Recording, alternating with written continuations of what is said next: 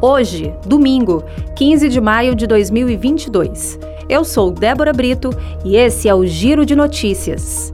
Em operação realizada pela Agência de Fiscalização de Fortaleza, foram apreendidas 53 caixas de medicamentos que estavam sendo comercializados em uma geladeira de um condomínio no bairro Maraponga em Fortaleza.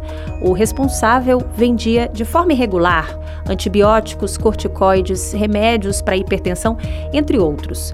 O encarregado também foi notificado por exercer a atividade comercial do tipo mercadinho sem alvará de funcionamento emitido pela prefeitura da capital.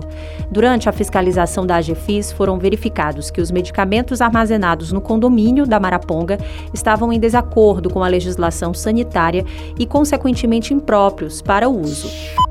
O Banco Nacional de Desenvolvimento Econômico e Social, BNDES, divulgou que teve um lucro líquido do banco no primeiro trimestre deste ano de 12 bilhões e 900 milhões de reais, representando um crescimento de 32% em relação ao igual período de 2021.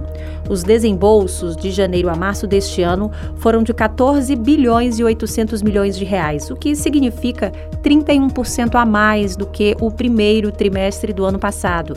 Segundo informações divulgadas pelo BNDES, o desempenho do banco foi influenciado pela reclassificação de JBS 5 bilhões e 800 milhões. Receita com dividendos da Petrobras, resultado líquido das alienações de ações e saldo positivo de equivalência patrimonial de 0,8 bilhão. O Ministério da Saúde disponibilizou o acesso do Certificado Nacional de Vacinação Covid-19 de maneira offline. Ou seja, não é mais necessário estar conectado à internet para ter acesso ao documento, que agora pode ser salvo no smartphone do usuário. A mais nova atualização do aplicativo Conect SUS foi disponibilizada, oferecendo essa opção. Assim, o usuário pode ter acesso ao comprovante a qualquer momento.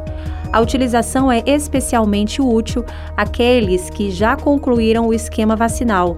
Após a emissão do documento, basta fazer o download, que é transferir arquivos de um servidor remoto para um computador local, e criar um atalho para acessá-lo.